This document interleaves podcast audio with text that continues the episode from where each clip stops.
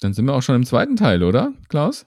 Absolut. Der zweite Teil von Zwölf Thesen von Carrie Newhoff. Was war nochmal, was war nochmal sein Thema? Für die, die vielleicht jetzt erst gerade reinschalten? Genau, hier im zweiten Teil von unserem, von unseren, äh, unserer kleinen Reihe sozusagen über die, über disruptive Kirchentrends in 2022 hat der äh, Podcaster und Leiterschaftsmensch sozusagen, Leiterschaftscoach in den USA, Carrie Newhoff, ähm, Ideen, Thesen für, für das Jahr 2020 und vor allem für diese Post-Covid-Zeit, also die Zeit nach der Pandemie, veröffentlicht. Und Klaus und ich fanden die ansprechend, fanden die interessant und haben uns einige rausgepickt. Im ersten Teil haben wir die Thesen 1 bis 8 so besprochen. Ähm, und jetzt im zweiten Teil ähm, widmen wir uns jetzt 9 bis 12. Und vielleicht auch noch ein, ein, paar mehr Inputs, die du mitgebracht hast, Klaus, aber das wird dann im zweiten Teil vom Podcast äh, dann auch nochmal wichtig werden. Genau. Wir sind bei These 9. Und die, die, ist bitter für alle Pastoren. Ja, wir haben auch schlechte Nachrichten oder schwierige Nachrichten mit dabei. Ähm, Pastoren spüren, dass ihre Autorität schwindet. Und auch das, ich glaube, Carrie ist da sehr, sehr, ähm, sehr, sehr auf den Punkt. Also, ähm, was heißt das denn plötzlich? Ist meine Autorität weg, die ich bisher hatte? Also auf welcher Ebene meint er denn, dass die Autorität schwindet? Das, glaube ich, müssen wir zuerst mal definieren. Naja, die, auch, auch die Erfahrung, also der Pastor, die Pastorin, ähm, der Mensch, der in der, in der Leitungsposition ist, der leitet ja auch nicht mehr so, äh, dass ich das immer direkt spüren kann. Ich besuche viele verschiedene äh, digitale und, und vielleicht auch analoge Veranstaltungen und die laufen plötzlich viel dezentraler. Also das, dieses Gefühl, da gibt es einen Pastor, der hält das alles zusammen. Ich glaube, das ist einfach sehr, sehr weit hinten. Und dann, ja, ich habe so viele Stimmen. Ja, wie gesagt, mein Instagram-Feed äh, ist voll von Stimmen, die, die mich in die eine oder die andere Richtung äh, zerren. Und ich kann mir letztlich aussuchen, welcher Stimme ich zuhöre, aber ich sehe meinen Pastor nicht als da, äh, als eine, eine Stimme, der ich unbedingt zuhören muss. So. Mhm. Ich glaube, äh, äh, Carrie Newhoff ist ja Amerikaner, er lebt ja mhm. in Kanada. Mhm. Und die, das ist ja, ich weiß gar nicht, ist er Kanadier oder, oder Amerikaner? Also er lebt jedenfalls in Kanada. Mhm. mhm. Und, und in, in, den meisten amerikanischen Gemeinden haben wir ja ein sehr starres, hierarchisches Pastorenmodell. Ja. Das heißt, der, wenn der Pastor, wenn, ist in vielen dieser Gemeinden der Superstar und ähm, also zumindest in großen Gemeinden, in den kleineren sieht es wieder anders mhm. aus. Ähm, und solange die Gemeinde gut funktioniert, hat er, kriegt er eine unglaubliche Vollmacht, solange sie wächst. Mhm. So, äh, ähm, und dann sprechen die, die Leute von dir wie einem Heiligen, also bei äh, Pastor Rick Warren, mhm. die habe ich viele Amerikaner kennengelernt, die dann, die haben nur von ihrem Pastor Rick mit mhm. glänzenden Augen gesprochen. Da dachte ich, ich erinnere mich nicht, dass sie bei meiner Gemeinde so über mich gesprochen haben. oh, das ist Pastor Klaus. Holy oh, man. Holy man. Hm. Full with wisdom and power. Nein, für die war ich Klaus. Ja. Und, und, äh, und, und diese Superpastoren haben natürlich, die sind brillante Theologen, mhm. super Prediger, super Kommunikatoren, äh, können super mit Finanzen umgehen. Das sind wirklich, aber davon gibt es halt immer nur äh, unter tausend einen. Mhm. Das ist die andere ja, Wahrheit. Das stimmt, ja. Und diese, und er sagt, diese Art von Pastoren, äh, denen ist auf einmal die Autorität entzogen worden, weil die Leute mhm. nicht mehr da sind. Äh, zu wissen, die großen Churches in Amerika, die haben den größten Einbruch gehabt. Hm. Also da sind am wenigsten, am wenigsten Leuten jetzt. Also das hm. Gemeinden, die vorher von 5000 Leuten besucht haben, haben auf einmal noch 500. Ja. Also das ist um zehnfache Runde oder die Hälfte. Also ein riesiger Einbruch, der natürlich auch sich finanziell dann, dann hm. auch macht. Und die Leute sagen, oh, äh, wie wir vorhin schon erarbeitet haben, es gibt halt viele Gemeinden und ich kann hm. überall reingucken. Und äh, andere Pastoren denken ja auch ganz anders. Ich kriege einen erweiterten mhm. Blick. Also durch die Pandemie haben die Leute sich, ähm, haben die ein breites Spektrum bekommen und dadurch mhm. automatisch die Autorität sozusagen systembedingt gewechselt. Also nicht, mhm. weil man persönlicher unglaubwürdig äh, geworden ist. Das meint es nicht, mhm. sondern die, sondern der Rahmen hat, hat sich geändert Hm. und dadurch hat die Rolle des Pastors sich auch, auch geändert. Hm. Jetzt müssten wir nochmal fragen, was brauchen wir denn für die Zukunft? Also wie muss denn, Mhm. wie müssen denn Pastoren und, Zukunft, äh, und Leiter äh, postpandemisch arbeiten? So Hm. müssten wir jetzt fragen. Ich hätte da echt mal eine Idee, ähm, die würde ich gerne raushauen. Hau. Ich sehe das, ich sehe das bei ganz vielen Organisationen, die suchen plötzlich Community Manager. Und zwar häufig auf Social Media Communities bezogen, aber letztlich Leute, die es schaffen, eine Gemeinschaft aufzubauen. Wenn du eine, wenn du eine Marke bist, ja, also eine Schuhmarke oder irgendwas, dann willst du ja eine Community haben, die dich immer kauft, die immer bei dir ist. Und du brauchst Leute, die die, die Gabe haben, eine solche Community in verschiedenen Medien zusammenzuhalten. Ich könnte mir sehr gut vorstellen, dass wir, äh, dass eine neue Definition von Pastor äh, Community Manager ist. Und dass man sagt, wir brauchen Menschen, die eine Ausbildung haben, vielleicht auch dazu, wie das geht, in, wenn man andere Medien verwenden muss oder möchte, als nur der persönliche Kontakt. Also, Absolut, absolut. Also ich glaube, diese Intermedialität äh, ist ja, Mhm. glaube ich, so ein Fremdwort, dass er sagt, wir können, wir springen zwischen den einzelnen Medien hin Mhm. und her und kommunizieren jeweils auf der Ebene zu dem äh, Publikum, äh, Mhm. mit dessen, auf dessen Medium wir gerade spielen. Und ich Ja. glaube, das ist ein, eines der wichtigen Dinge. Das zweite ist, glaube ich, aber auch, dass der Pastor ähm, mehr zu einem Trainer werden muss. Mhm. Äh, das heißt, ähm, das haben wir auch früher schon immer gesagt, ne? Der Mhm. trainiert und bildet aus. Aber es ist doch oft bei dem reinen Ansprache-Modus, Mhm. im Ansprachemodus äh, und nicht im Trainermodus Mhm. geblieben. Da kommen wir nachher nochmal dazu, ganz zum Schluss Ja. in These 12. Mhm. Ähm, aber dass Pastoren müssen, wenn die Bedingungen sich ändern, kannst du nicht mehr in deiner Rolle bleiben. Und ich glaube, Ja. das müssen wir allen Pastoren sagen. Und gleichzeitig, äh, wenn sie, äh, haben wir natürlich genug Pastoren, die jetzt auf einmal vor Mhm. einer Kamera stehen und Ja. aber sich aber nicht kamerakonform verhalten. Die haben keine Ja. Ausbildung dazu gemacht. Ja. Sie haben nicht die Sprache dazu. Sie äh, tragen einfach ein, äh, oft ist es nicht reflektiert worden, dass wir uns einen anderen Gottes, dass wir, Ja. wenn der Gottesdienst einfach abgefilmt wird, der normale Gottesdienst, dass er eben nicht das transportiert, was Mhm. er transportiert, wenn du live dabei ist. Weil Ja, du, klar. so und äh, dass wir andere Formate brauchen, muss anders Mhm. aufgenommen werden und dass wir versuchen, ein Wohnzimmer ähm, Atmosphäre zu schaffen, dass der Mhm. Einzelne, der zu Hause sitzt, den Eindruck hat, er spricht nur zu mir und sitzt da Mhm. ganz entspannt und also äh, und wird Mhm. entsprechend beleuchtet und Mhm. das Ganze ist kürzer. Ähm, also das, ähm, dass wir da gelernt haben, da haben einige haben super gelernt. Ähm, Ja. Der übrigens, der, den wir ja vorher schon mal in, interviewt haben, Carsten Hokemer in der Mhm. Christusgemeinde in Hamburg, Ja. der macht das hervorragend, hat Mhm. also unglaublich viel gelernt äh, Mhm. und machen da einen tollen Gottesdienst für alle Altersgruppen äh, und haben das medial richtig super äh, Mhm. aufgestellt.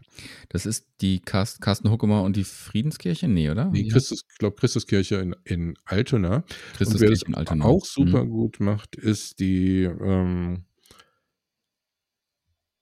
Mai, die in, wie heißen sie? Das da, vielleicht fällt mir es nochmal ein, die, die, nicht die singende Kirche, wollte ich gerade sagen. Fällt mir jetzt, äh, fällt mir später noch Mhm. ein, hoffentlich. Ja, und also ich glaube, das ist, ist genau das, was du sagst. Also äh, nicht nur Community Management, sondern auch wirklich mediengewandte. Also ja, wir haben ja, äh, das, das ist ja, ist ja auch was. Man, man sagt so, oh, es hat sich alles verändert, um, um Himmels Willen. Wir benutzen ja schon immer Medien, um die Botschaft rüberzubringen. Meistens Wortmedien, jetzt mittlerweile mit PowerPoints visuelle Medien. Und es ist da wie eine, ähm, wie, wie die nächsten Schritte zu gehen, interaktive Medien zu verwenden und auch zu sagen, ja, wie kann ich von, von meinem Zuhörer, von meiner Zuhörerin her zu denken und zu planen, wie wird das, was ich tue, auch zu einer guten Erfahrung für meine, für die Menschen, die auch digital dazu geschaltet sind und die dann jetzt auch zu meiner äh, Church Community, zu meiner Kirchengemeinschaft eben mit dazu gehören. Und das ist ähm, super, wenn es so, so Beispiele gibt. Da kann ich aber auch eine Sache verstehen. Und das ist etwas, das ich schon seit vielen, vielen Jahren mit, mit so Sorge. Also wer, wer, wer hat keine Sorgen, wenn er, wenn er davon hört, dass ähm, bei, bei ganz vielen Kirchen, allerdings auch vielen Freikirchen, also drei oder vier äh, von den Absolventen, von den Ausbildungsstätten nach zehn Jahren nicht mehr in ihrem Dienst sind. Dass die wirklich gehen und da weist der Karen Newhoff in der These 10 drin äh, darauf hin, dass wir einen Brain Drain zu verzeichnen haben. Das ist ein englisches Wort, äh, reimt sich ein bisschen und bedeutet einfach, dass die klügsten Köpfe woanders hingehen. Die verschwinden im System, weil sie sagen, boah, das ist mir ganz schön anstrengend jetzt hier. Ich muss so viel Neues lernen, ich muss mich an eine neue Situation anpassen. Eigentlich bin ich schlau, eigentlich habe ich andere Möglichkeiten und dann gehen die aus Kirchenbezügen weg. Und viele Gemeinden haben das schon erlebt, dass Pastorinnen und Pastoren nach zwei, drei Jahren ihren Dienst quittieren, hinwerfen und sich woanders hin orientieren. Also das ist eine, das finde ich wirklich besorgniserregend.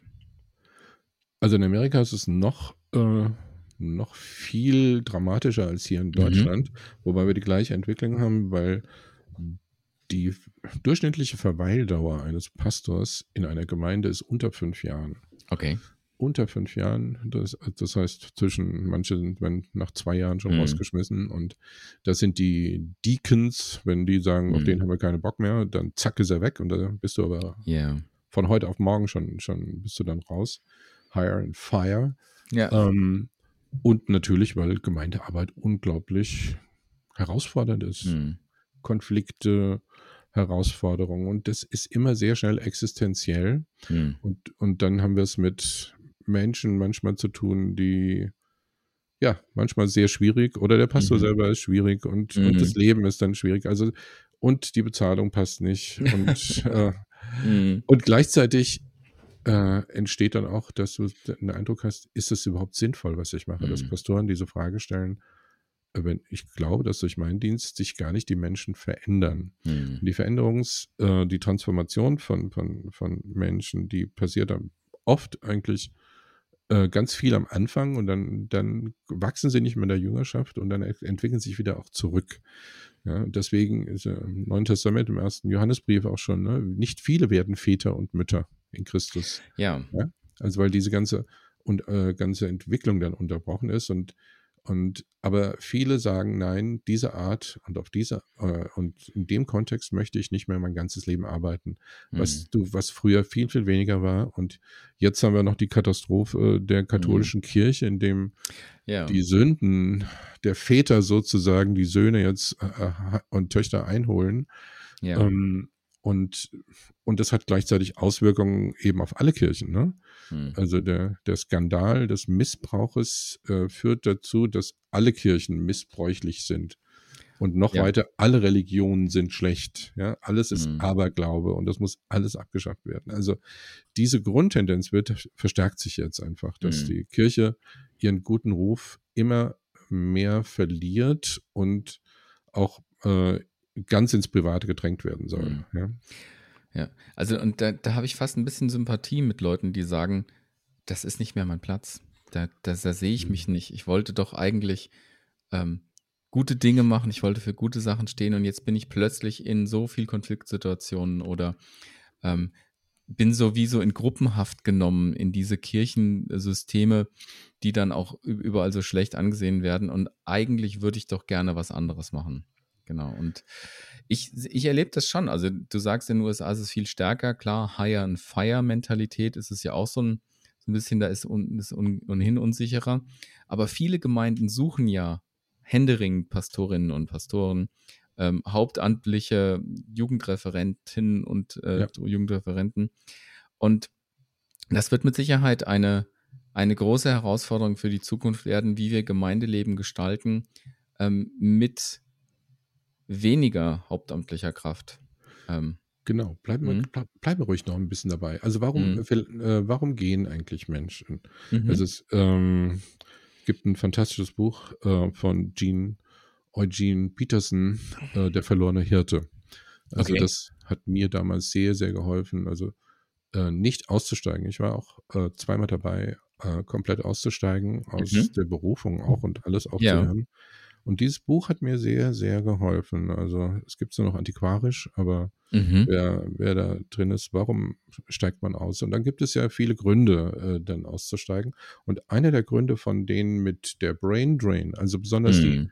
die, sehr, ich sag mal, gut Mhm. ausgebildeten, die auch intellektuell ihr, ihren Glauben durchdrungen haben, verabschieden sich in den 50ern auch von Gemeinde, weil sie sagen, Gemeinde hat äh, nicht ein, äh, hat das Versprechen nicht gehalten, dass ich an das ich geglaubt habe. Also es Okay. gibt auch eine tolle, eine starke Enttäuschung vom Glauben oder besser gesagt von Gemeinde als Leib Christi, weil Ja. dort so viele Konflikte sind, die äh, nicht gelöst wurden, weil, weil wir viele Dinge eben nicht so gut hinkriegen und weil wir und weil wir auch manchmal von Gott enttäuscht sind, sozusagen. Also diese beiden Ebenen. Ähm, äh, ähm, aber vor allem ist es, weil wir Gemeinde auf eine bestimmte Weise organisiert haben, die scheinbar nicht immer das Leben hervorbringt, Hm. sondern eher Organisation und dann Organisationsprobleme. Dass wir also Ja. wenig, zu wenig Organismus sind und die, die lebt und zu viel Organisation Ja. sozusagen. Hm. Und dann sagen sie, das brauche ich nicht. So. Hm. Und das ist das, was ja in der Pandemie passiert. In der Pandemie steigst du aus dem Gewohnten aus. Und mir haben eine ganze Reihe Leute gesagt, ich hätte nie gedacht, dass ich meine Gemeinde so wenig vermissen würde. Hm. Und das ist ein Satz, der mich so getroffen, äh, Ja. getroffen hat. So, und das sagen nicht nur, äh, und das waren jetzt Aussagen von, von, von, von ehrenamtlichen Mhm. Topleitern, die Ja. äh, oftmals genauso gut sind wie ein Pastor oder besser Ja. und, und, und manchmal so viel gearbeitet haben, einfach als Ehrenamtlichen wieder wie ein Mhm. hauptamtlicher Pastor. Sieht es ja bei manchen, ne? nicht, nicht. Ja. Und die steigen dann aus und das ist auch ein riesiger Drain, äh, Brain Ja. Drain. Ja. Also es sind nicht nur die Pastoren, die aussteigen, sondern auch die Leute, die sich au- aus enttäuschter Liebe jetzt abwenden, könnte man Mhm. sagen. Und das ist ein weiterer Grund, wo Gemeinde sagt, wie können wir Gemeinde so gestalten, dass wir am Ende nicht sagen, es lohnt sich nicht. Hm. Das finde ich, äh, das finde ich die, die, die stärkste Herausforderung, äh, weil das mir zu viele Leute sagen. Ja. Und zurückbleiben die Traditionellen, die sagen, ich bleibe da, egal was passiert. Ja, Und äh, mach's, mach's ja. zum Schluss zu. Ja, also Ja. eine, ich glaube, eine Atmosphäre der Wertschätzung gegenüber der Arbeit von Hauptamtlichen hilft auf jeden Fall schon, schon Ja. ganz stark und, und zu sagen, okay, wir wollen miteinander auf dem Weg sein. Ähm, übrigens, das Buch kannte ich nicht. Äh, kannst du nochmal sagen, Eugene Peterson kenne ich von The Message, von der Bibelübersetzung. Das ist, glaube ich, der Mann. ist gerade, ist vor ein paar Jahren jetzt gestorben.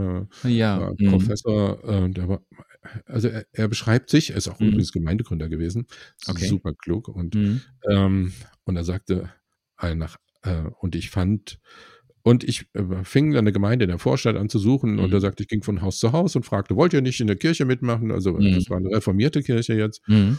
Und dann sagte er, und dann hatten wir, dann hatten wir eine Gemeinde gesammelt, wir trafen Mhm. uns im Keller und sangen Lieder und, und plötzlich stellte ich fest, ich wollte gerne eine Gemeinde mit inspirierenden, faszinierenden, geistlich hungrigen Menschen gründen. Mhm. Und was, und wen hatte ich gesammelt?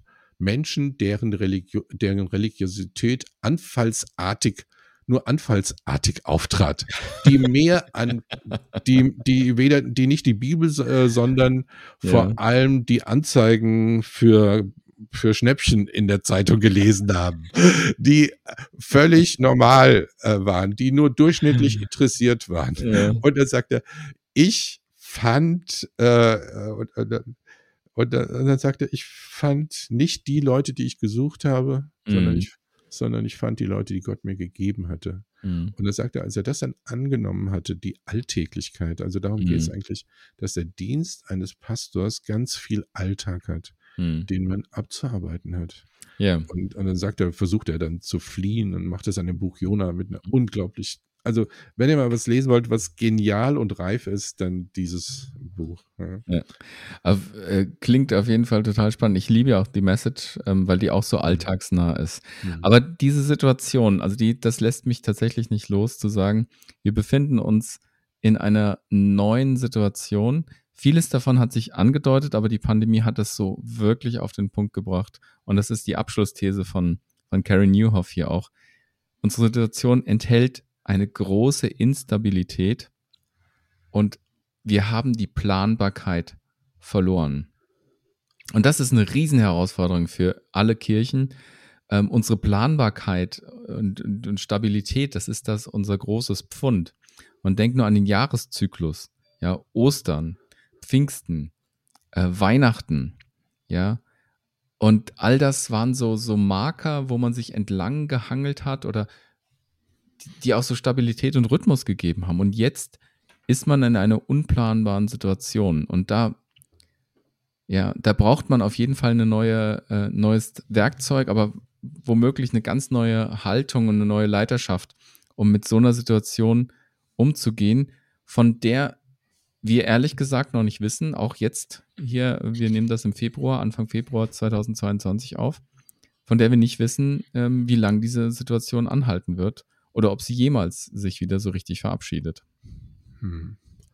Vielleicht eine Vorbemerkung jetzt mhm. zu dem. Also wir erleben jetzt eine Phase der ja, Instabilität, der, wo wir auf Sicht fahren, politisch, äh, die ganze fahren wir auf Sicht.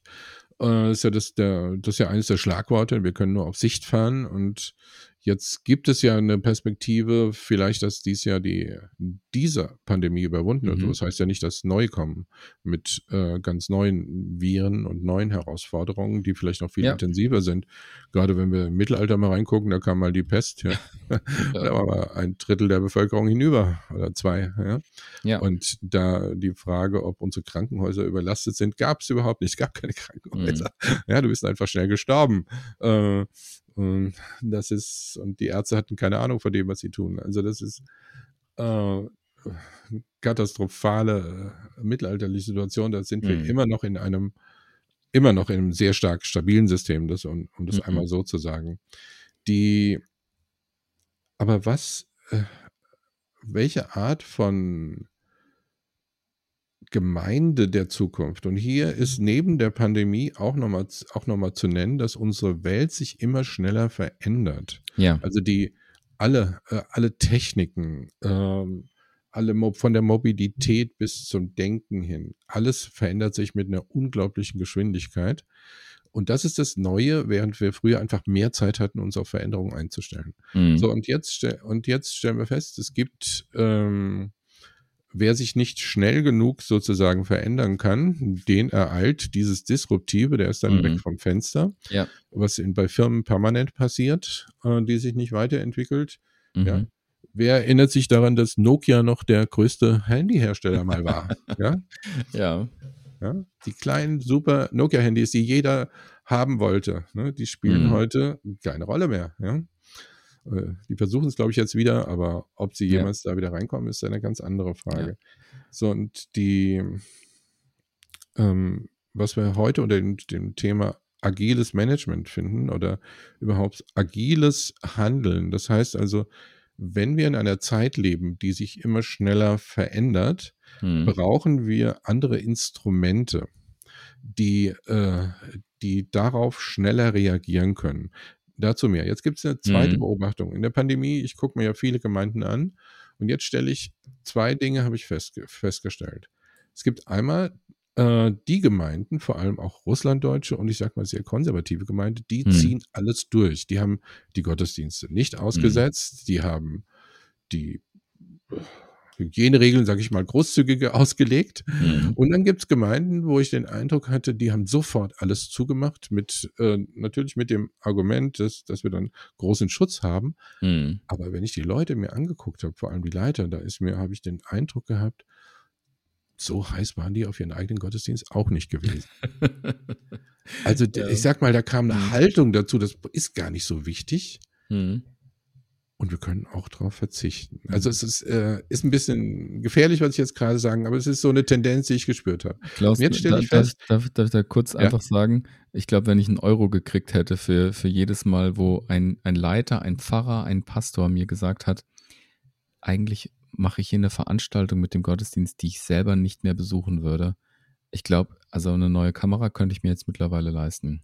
Und das ist, ist vielleicht ein, das ist vielleicht ein, ähm, so, so eins von diesen offenen Geheimnissen, dass, ja, ähm, ja dass viele, viele Leiter und viele, viele ähm, Dings nicht mehr überzeugt sind von den Veranstaltungen, die sie eigentlich machen. Aber das nur am Rande. Ähm, bleib mal bei ja. deinem Gedankengang. Mhm. Der, der, Gedankengang ist einfach, dass die, es Gemeinden gibt, wie diese Russlanddeutschen zum Beispiel oder sehr superkonservativen, die mhm. kommen auch besser durch die Krise durch. Weißt du, sie sagen einfach, unser Gottesdienst, unsere Gemeinschaft, und äh, die definieren sich über den Gottesdienst, also über das mhm. alte Modell. Über, ja. Wir kommen hier zusammen, egal ob ich mich jetzt transformiere, das, das ziehen wir durch. Mhm. Und die kommen in diesem Modus besser durch, weil sie sagen, mhm. alles um uns rund ist instabil. Wir sind, äh, aber der Gottesdienst ist noch mhm. stabil, ist auf die gleiche Weise. Ja. Und das wird auch noch eine Zeit lang funktionieren. Mhm. Bei dieser Art von Gemeinden. Ja. Das, das, also das wird parallel laufen, während die Gemeinden, die sich selber in äh, auch in, noch ein, schon ein bisschen unsicher sind, die ein bisschen mhm. selber ein bisschen instabil sind, die haben alle eine Tendenz oder die auch vom Evangelium her nicht mehr so viel Dynamik erlebt haben und das selber das Ganze nicht mehr glauben, die mhm. tendieren dazu eben dann schneller auch Sachen ausfallen zu lassen. Mhm. So, was, ähm, das war einmal diese Außenbemerkung mhm. nochmal dazu. Mhm. Aber die Zur Instabilität, Instabil die Instabilität mhm. war ja, war ja unser Thema. Ja. Wenn wir, wenn also die Zeit äh, nicht mehr planbar, wenn wir sowieso auf mhm. Sicht fahren müssen, dann ist es wichtig, dass wir schnell handeln, mhm. flache Hierarchien haben, schnell entscheiden können. Ja. Und es gibt äh, das Bild der, im agilen Management der Pfirsich-Organisation. Pfirsich, wie, die, wie Pfirsich-Organisation. Ja, also wie, das, wie das Obst. Wie das Obst, ganz genau. Okay. Pfirsich ja, wie das ja. Obst. Du hast, äh, und in diesem Pfirsich gibt es einen Kern innen und dann ja. gibt es äh, verschiedene, das Fleisch und außen nochmal eine Schale. Mhm. Dann? Mhm. So, und ähm, die, und der in diesen Pfirsich eingebaut gibt es natürlich dann, äh, gibt es Pastoren und Ältesten, also Leitungen sozusagen, mhm. die aber versteckt sind sozusagen. Die sind ganz innen, mhm. die sind mhm. von außen gar nicht wahrnehmbar, weil die flache Hierarchien aufgebaut haben. Das mhm. heißt, die, im, äh, die sind gar nicht mehr wahrnehmbar und das ist der mhm. große Unterschied zu vorher, während vorher der Leiter und die Leitung alles ist sozusagen und ohne ja. die läuft nichts und mhm. Äh, das ist ja auch immer der, in Organisationen stellt man ja, stellt man ja fest, dass die Spitze dann so viele äh, Entscheidungen ständig fällen muss, dass mhm. die anderen ähm, äh, ja nicht mehr, nicht mehr, nicht mehr selber entscheiden. Ja. Und äh, von daher inaktiv werden. Und dass der Flaschenhals die Leitung ist, sozusagen, mhm. die dann das, die Organisation zum Schrumpfen bringen. Ja. Weil sie es nicht geschafft haben, dass äh, Entscheidungen auf der flachen Hierarchie sind. Also, mhm. also sie sagen, was wir viel, viel, das ist jetzt nichts ganz Neues, aber das müssen wir, und sie sagen, wir müssen das konsequent, agil heißt, mhm. also Menschen äh, zu empowern, das heißt, mhm. sie sind selbstständig, äh, können selbstständig handeln, arbeiten und entscheiden. Mhm. Bekommen, das, wo das gelingt, äh, wird von der Basis her erneuert. Mhm. So, und der, und die Rolle der Leitung äh, äh, ist darin, dass sie dienende Leiter sind. Es gibt so das, ja. den, den Begriff auch, auch, im Management des Servant Leadership, also das ja. dienende Leiten, dass sie sagen, wir versetzen euch sehr konsequent in die Lage, selber entscheiden zu müssen. Ich sehe ja. das ja auch, auch bei uns, wenn ich, ich habe einen Chef, da ist wieder ein Chef drüber links. Und viele Entscheidungen, die, die mhm. eigentlich auf die, die wir alle auf unserer Ebene so alle sowieso vorbereiten, mhm. entscheiden, müssen nochmal durch drei Instanzen, was letztlich mhm. völlig überflüssig ist. So, oh, das, ja. das, heißt, die mhm. müssen über, ja, aus, mhm. aus, meiner Sicht jetzt. Ja. Kann, natürlich, kann mich natürlich täuschen. Ähm, aber die, wenn jetzt die Leute auf ihrer Ebene alles entscheiden mhm. können, haben die natürlich eine hohe Motivation, selber zu handeln und ja. sich vor allem selbstständig weiterzuentwickeln. Also das ist, das ist das Besondere, dass man eben sie selbst organisiert sind und mhm. nicht organisiert werden. Also ja. die konsequente Selbstorganisation durch Vertrauen und Transparenz. Und ähm, das ist das, das ist eine der, der Zukunftssachen. Ja, also das klingt für mich ähm, ähm super spannend. Agiles Management, es gibt es in, in der Wirtschaftswelt schon etwas länger. Ja, und ähm, 20 Jahre. Ein, eine, eine von den praktischen Sachen, die ich immer frage, ähm, weil Leute erzählen mir dann, äh, ich sage jetzt mal auch in Gemeinden, boah, ja, na klar, bei uns wird jede Stimme gehört und alle können irgendwie mitmachen und es ist total wichtig und so weiter und so fort. Und ich frage dann immer, ähm, also nach, nach der, der Frage, follow the money, Mhm. Wie ist es denn, wer darf denn bei euch Geld ausgeben? Und das ist so eine ganz praktische, ähm, äh, wie so ein Lackmustest. Ja. Weil wenn, wenn da so ein, so ein äh, Flaschenhals, wie du sagst, aufgemacht wird, dass man nämlich sagt, man hat eine Idee, man möchte irgendwas mit, was ich, mit Jugendlichen machen oder eine soziale Aktion oder vielleicht braucht man ähm, Dinge jetzt für, eine, für äh, eine digitale Veranstaltung oder so. Und dann kommen die, die Unterschriften, dann kommen die Fragen und dann muss das diskutiert werden. Und du brauchst es, ich sag jetzt mal, in 14 Tagen und der Entscheidungsweg dauert drei Monate. Oder noch länger. Das und, Problem ist der mhm. Entscheidungsweg, ganz genau. genau. Eigentlich genau. dürfen in vielen unserer Gemeinden ja auch Leute wirklich überall mitreden. Ja. Äh, und, und jetzt, und, äh, und dann gibt es auch eine fruchtbare Diskussion. Mhm. Und dann geht es so, jetzt müssen wir das aber in unser Entscheidungsmodell reinbringen. So, jetzt ja. gibt es dann erstmal, weil man schon weiß, äh, das kannst du nicht gleich entscheiden. Also gehst du erstmal in ein Forum, dann nochmal in ein Forum, dann gehst genau. du in eine Gemeindestunde und die Leitung traut sich dann auch nicht und sagt, die Gemeinde muss entscheiden. Mhm. Und dieser lange Prozess führt dazu, dass die Hochmotivierten irgendwann aussteigen, weil ja. da in der Regel die Dynamik völlig ausgebremst wird. Ja. Das heißt, wir haben einmal ein Systemproblem, nämlich diese, äh, dass wir so organisiert sind, sozusagen mhm. basisdemokratisch, dass jetzt alle mitentscheiden. Und jetzt das Problem, mhm. jetzt entscheiden die, die damit gar nichts zu tun haben, ja. über die, die arbeiten. Ja. Und oft sind es auch Leute, die in diese Gemeinde schon gehen, die gar nicht, ähm, sag ich mal, dieses, äh, die Verantwortung praktisch ja. tragen, ja. sondern nur bestimmen und dazu sind und die demotivieren. Und dieses System sozusagen kippt äh, dieses System, das wir in vielen Freikirchen haben, wenn du nicht gerade eine super Leitung hast, wo, du, wo mhm. die ganze Stimmung ist, äh, funktioniert, dann äh, wird durch dieses dass diejenigen, die keine Verantwortung im Praktischen tragen, auf einmal darüber abstimmen und mhm. die Leitung dann nicht leitet. Und in diesem Modell äh, bekommen die Leute, äh, gibt es zwei Dinge, mhm. Transparenz mhm. und Vertrauen. Wir ja. vertrauen den Leuten, die arbeiten, dass sie die richtigen Dinge tun und die reden auch mhm. mit den richtigen, also wenn jetzt zum Beispiel in der Gemeinde sagt, wir brauchen eine neue mhm. Musikanlage, plus Dings und äh, und neue Scheinwerfer, ganze Bühnensachen muss neu gemacht werden. Mhm. Und dann tragen diejenigen, die, diejenigen, die das machen, ja. ähm, das Konzept, die sprechen auch mit denen, mit den, mit den Musikern, die sprechen mit dem, mit denen, mit denen. Und mhm. wenn die dann diese, diesen Prozess äh, sozusagen mit allen wichtigen Leuten geredet haben und verstanden, mhm. dann entscheiden die und sagen, wir kaufen das. Aber sie mhm. fragen mhm. nicht mehr die gesamte Gemeinde, weil die diesen ja. Prozess nicht mittragen. Und das ist das Entscheidende für die Zukunft, dass wir Transparenz arbeiten und dass wir delegieren. Das geht auch mit unseren Akzenten, dass wir sagen, ja. äh, der, der arbeitet, auf der Ebene wird entschieden und die haben auch die Finanzen und das, mhm. denen vertrauen wir einfach. Ja. Und ich glaube, äh, wenn wir jetzt da einen Kulturwandel hinkriegen, dass wir sagen, das, wir entscheiden uns dafür, in dieser Weise erstmal zu mhm. arbeiten mhm. und auch so zu leiten und auch unsere Entscheidungen sozusagen delegieren, dann mhm. sind diese langen Prozesse für die Leute, die gar nichts mehr zu tun haben, weg. Ja, klar. Und dann haben wir eine Chance, uns zu erneuern. Aber wer in dem mhm. hierarchischen, strukturierten Ding drin bleibt, der, der verliert die, die gut ausgebildeten Leute, die, mhm. die gewöhnt sind, so zu arbeiten und so ja. zu entscheiden. Ja. ja.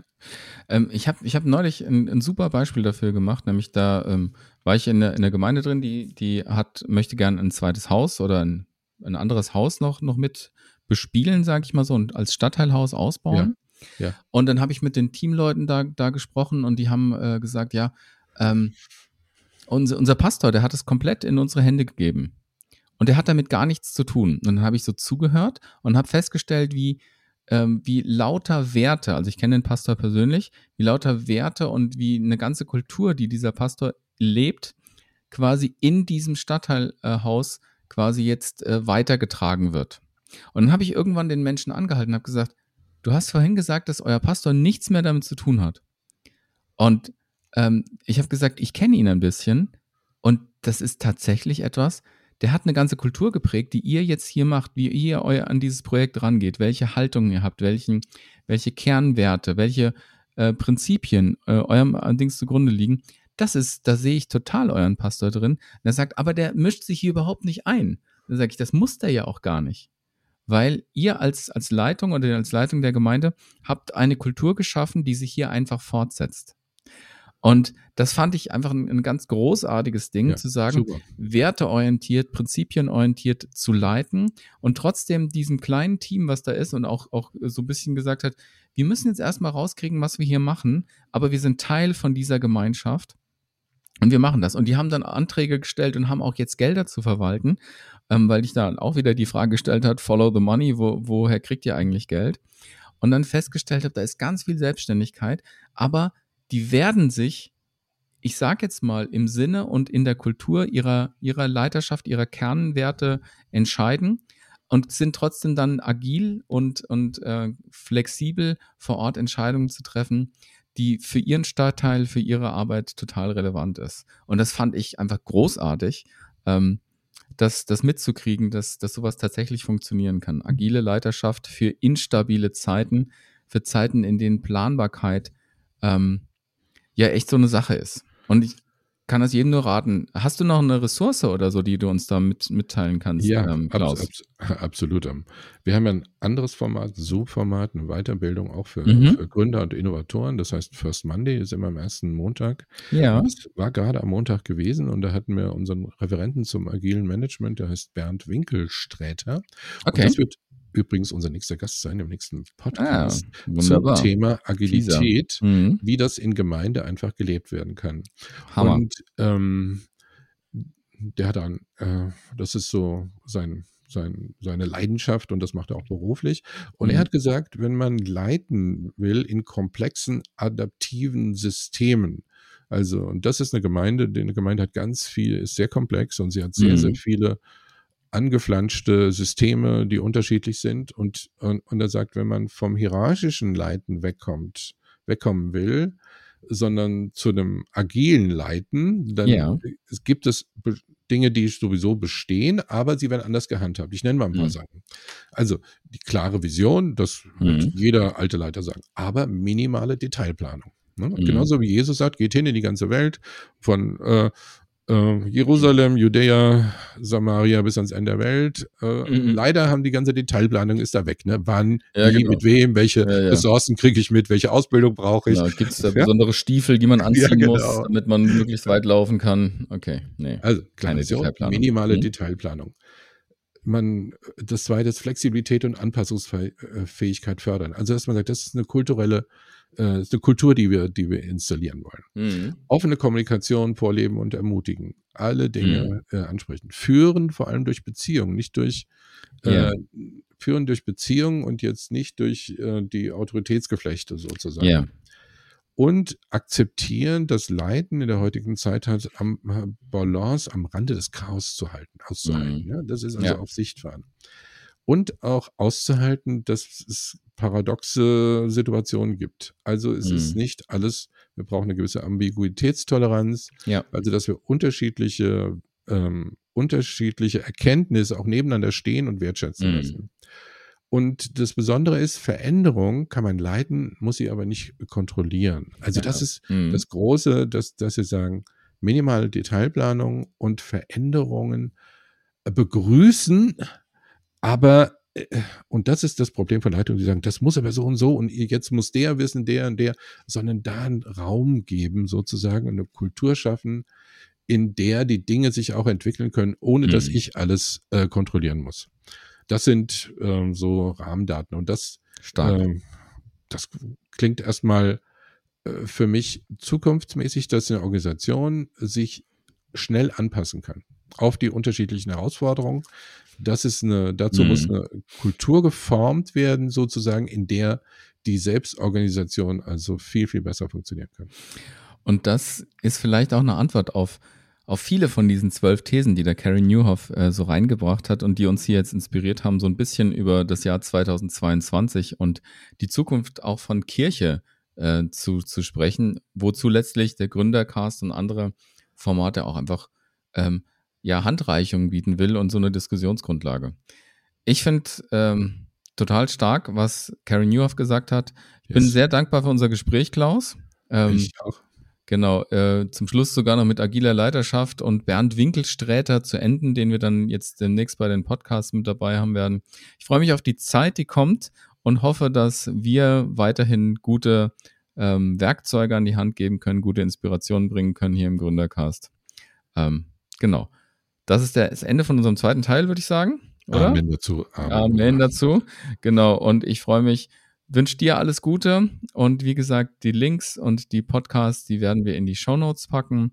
Äh, genau. Vielleicht auch am Ende nochmal einen kleinen Shout an unseren Sebastian, yeah. unseren Techniker, der irgendwie technisch verhindert ist. Wir sind ja ohnehin äh, hier ähm, dabei. Sebastian ist, ist gerade Absolvent äh, von der Theologischen Hochschule in Elstal und hilft uns ganz stark bei der Technik. Und seine Meinung als junger, ähm, ja, angehender Pastor hätte uns auch interessiert, aber der war technisch verhindert. Genau, aber er wird auch weiterhin dann immer mal auftauchen. Von daher danke, dass du uns hier äh, begleitest. Ich wünsche euch, Hör Zuhörerinnen und Zuhörer, ähm, wirklich einen guten Start in 2022 und ja, bis bald wieder. Bis bald. Ciao. Tschüss. Das war eine Episode des Gründercast. Gründen, entwickeln und multiplizieren. Projektleitung Klaus Schönberg. Beratung und Begleitung Björn Wagner. Die Aufnahmeleitung ist bei Sebastian Ruskamp. Der Gründercast ist ein Projekt des Bundes evangelisch-freikirchlicher Gemeinden in Deutschland. Mehr Infos über die Baptisten findet ihr unter www.baptisten.de.